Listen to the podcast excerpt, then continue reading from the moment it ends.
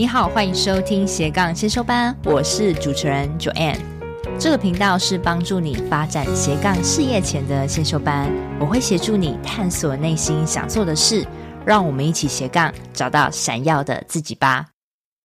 嗨，同学们，你好！今天是我独自开讲。我发现好多人私下都跟我讲说，他希望听到我独自录一集，所以我今天就想说，嗯，我可以来分享什么呢？好像很多我都关于分享斜杠的心法嘛。那这次我想要贡献一个主题，就是怎么举办好一个线上讲座。那今天这集我会分为上下集。这期我想要带来开线上讲座前所需要具备的各种准备。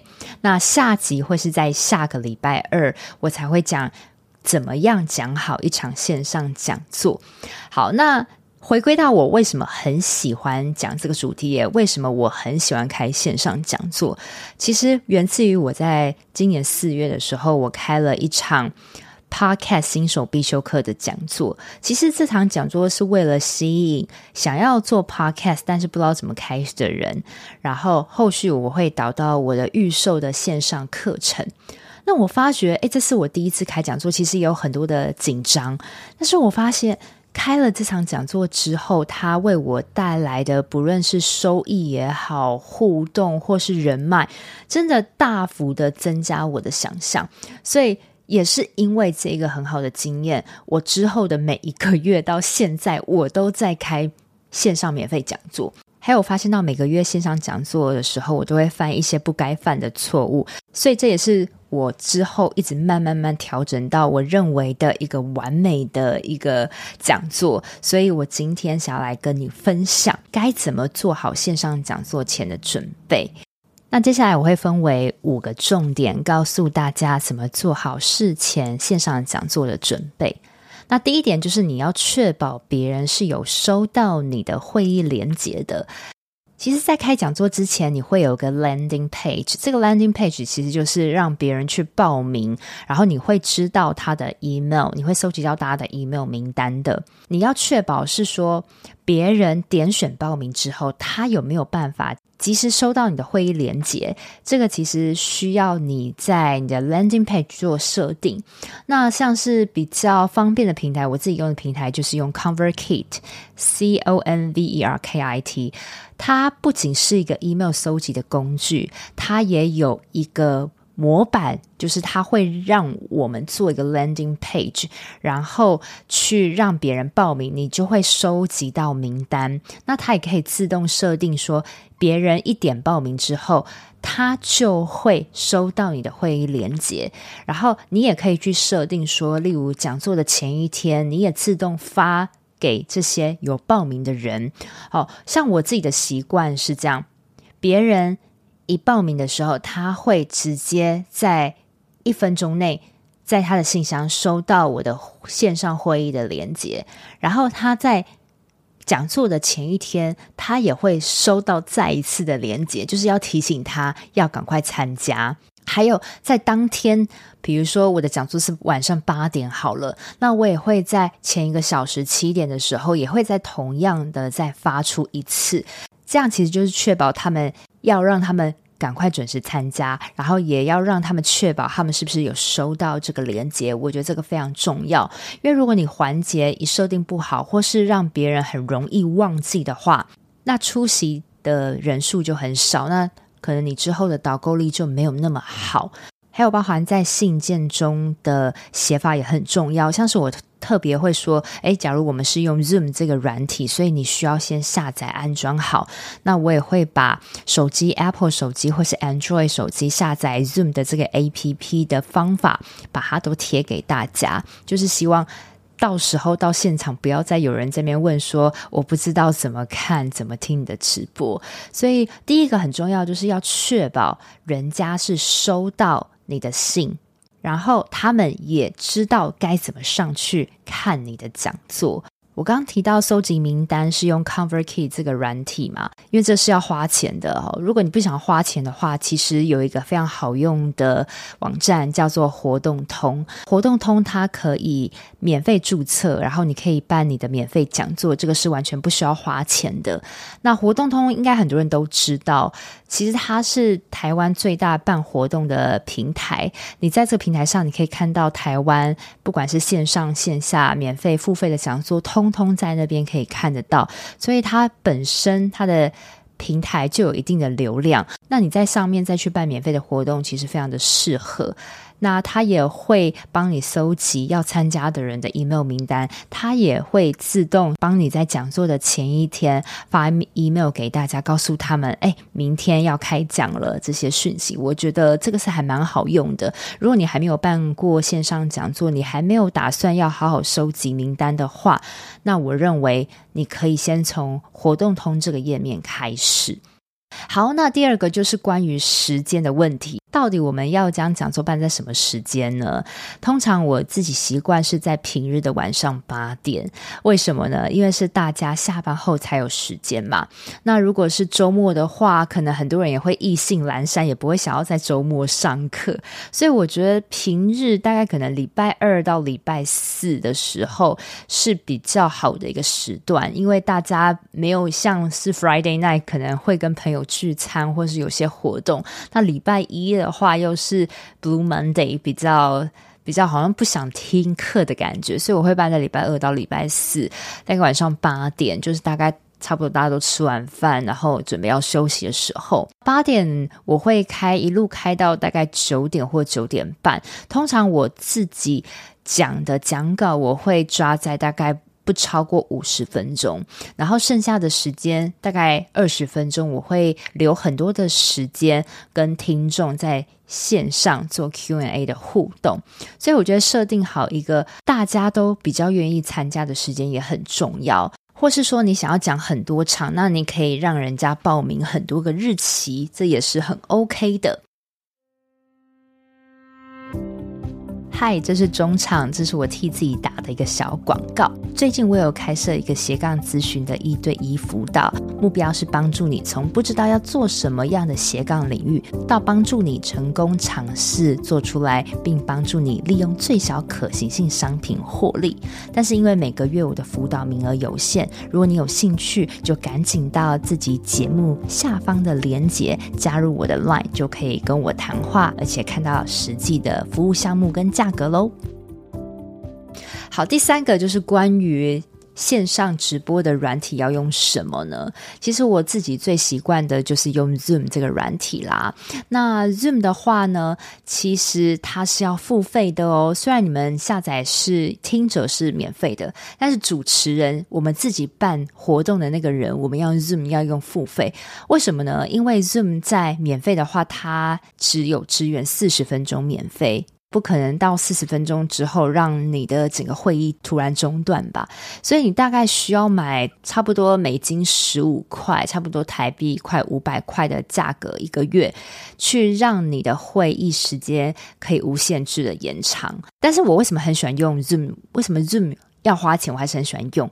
就是因为它的设计是很好上手的，还有一个最好的功能就是它可以美颜，哈哈，它可以让你的皮肤比较好看一点，而且它还可以有一个补光的效果，所以即使你在没有很好的环境设备下，你也可以有很好的形象的品质在。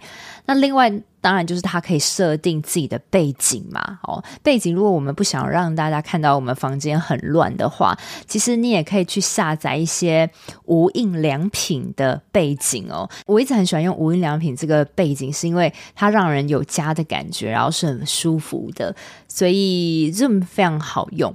那还有一个我要提醒大家，如果你今天你预估你来的人会超过一百个人的话，那你绝对要花钱再去买一个让你的参与人数可以到五百的功能。这个其实就是我第一次犯的错。当初第一次来的人应该有超过一百个，但是我忘记买这个开通人数上限的功能，所以导致说很多人说进不来，其实非常的可惜。如果你希望让你的参与人数到一百个以上，五百个以下，那你需要在每个月多花五十美金，大概相当于台币一千五左右的价格，再去让它扩增人数。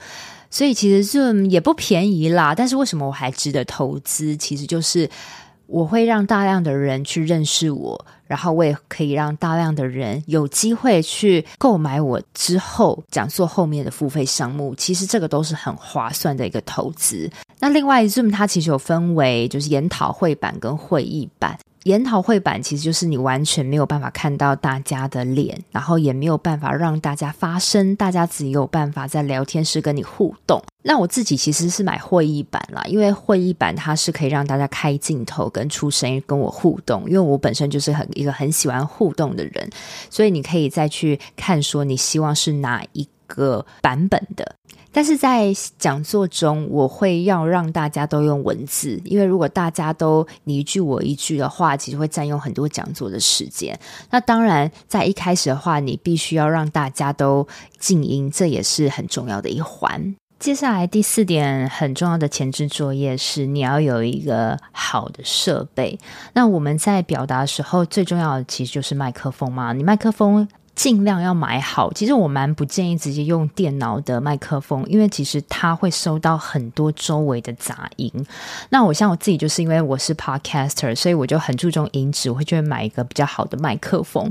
如果你长期是我的听众，你会发现我的音质都还蛮好的，是因为我选了一款很棒的麦克风。那这个完全完全不是业配哦，发誓。但是我真的很喜欢这款麦克风，叫 Shure MV7 S H U R E。M V 七。你去 Google 这款就知道，很多国外的 Podcaster 主持人都用这款麦克风，它声音收的很干净，然后它比较不会侦测到外面的声音，因为它是动圈式的，所以我觉得如果你长期你要靠讲话吃饭的人，我觉得你就买一款好的麦克风吧。那我这个麦克风大概台币差不多七千多块，如果说你这预算没有那么高的话，那其实。呃，像是铁三角啊，很多两三千块的也就还蛮好用的，或是说 Blue Yeti 雪怪，大概我在虾皮看到三四千块也有，所以有一个好的麦克风，绝对可以为你的演讲的能力大大的加分加值感。最后一点，第五点，线上讲座需要先准备的，就是你要把你的电脑跟你的小抄的位置摆好。什么意思呢？我相信大家都是用 PowerPoint，不然就是用 Mac 的 Keynote 这个软体，或是用 Canva 去做简报的嘛，大部分是这样子。但是你给大家看的是投影片的正式版本嘛？那你自己肯定有一些要抄一些 keywords 的小抄。那我自己是用 Mac，我是用 Keynote 去做简报的。那所以我在 Keynote 的下方有一个我自己看到的小抄的模式。所以呢，我会将我还有另外一个 iPad，它当成是我的小抄放置的地方，就是我在。投影片大家看到的是 Mac 上的画面，但是我小抄是我在 iPad 上我会同步看到的。那我要怎么摆放？这个也是一个学问哦。你要怎么摆放才能让你自己是顺畅的？这个也要练习过很多遍。还有，我也非常建议在讲座之前，你可以先叫你的朋友先加入这个 Zoom 的会议室里面，跟你一些互动。例如说，他在讲话的时候，他不小心开了麦克风，你有没有办法帮他按下静音？或是说，诶，他聊天视窗跳出来的时候，你是不是能立马看到？这个东西真的都要做测试。当天的时候，你的麦克风、你的电脑、你的任何设备都要跟之前的是一样的，不要说哎，突然又换了什么设备，或是换了什么网络，这些都会造成当天有状况的原因。大致上就这五点跟你分享了，当然还有很多是实际实作上你才会遇到的问题，每个人问题都不一样。那我自己有发现到，诶，如果可以在讲座开场前，你就可以先用 email 跟听众有一些互动，或是说你可以主动询问他说你想在这个讲座得到些什么。我觉得这会有助于你在讲座讲的东西更切于主题，然后他会更关注到你。另外，我自己很喜欢私底下必备一些话题的开场，例如说，故意会在开场前的前五分钟，我就会进入到直播里面，然后我就问大家一些寒暄啊、互动，然后我会趁机多叫一些人的名字，因为这样代表是，诶，我有发现到你哦，所以你要好好听哦，或者是说，我会问问他们说，诶，他们平常都听什么样的节目？还有就是你是从哪里知道这个讲座的？然后我也会尽量让他们就是开镜头或者是开声，跟他们有一些互动感。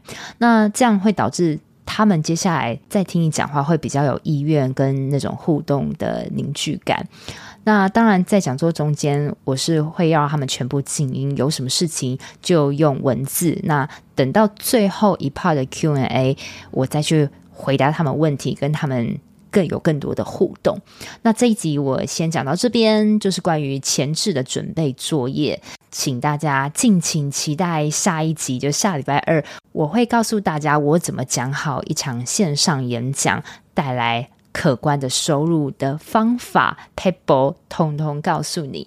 好，那如果你听到这边，你觉得如果这一次的节目对你很有帮助的话，很希望你到 Facebook 社团斜杠先修班，到我的社团里面跟我分享你对这一集的看法哦。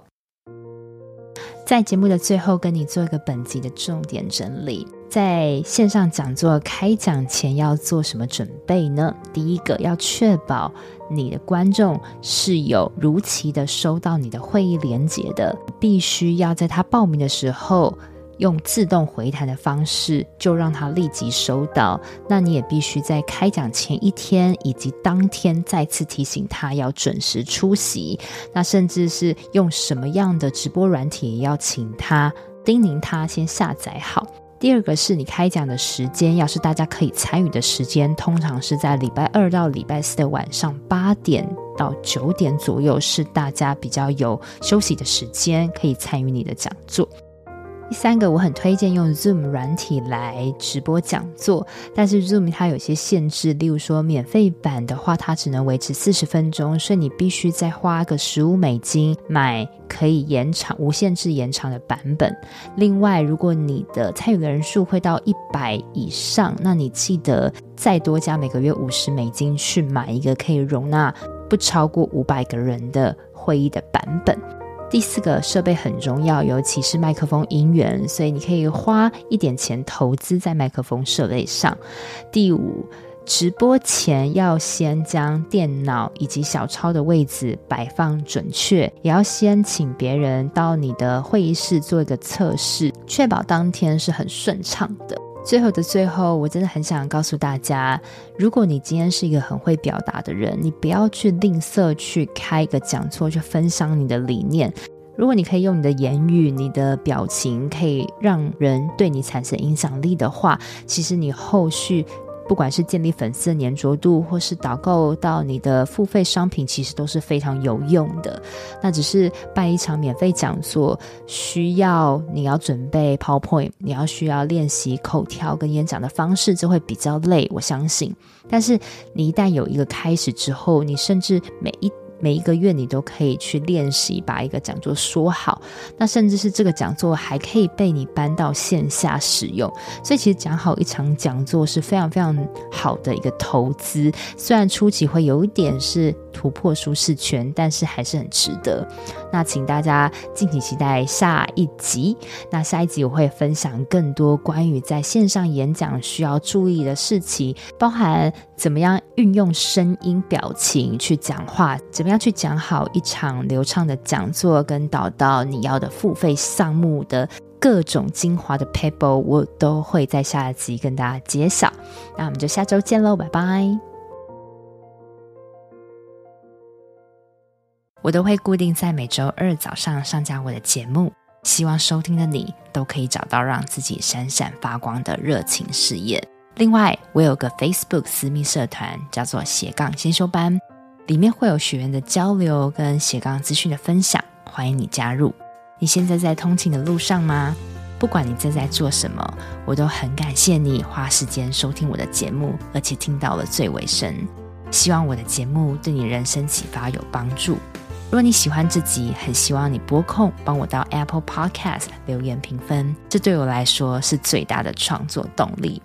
非常感谢你，我们下周见喽。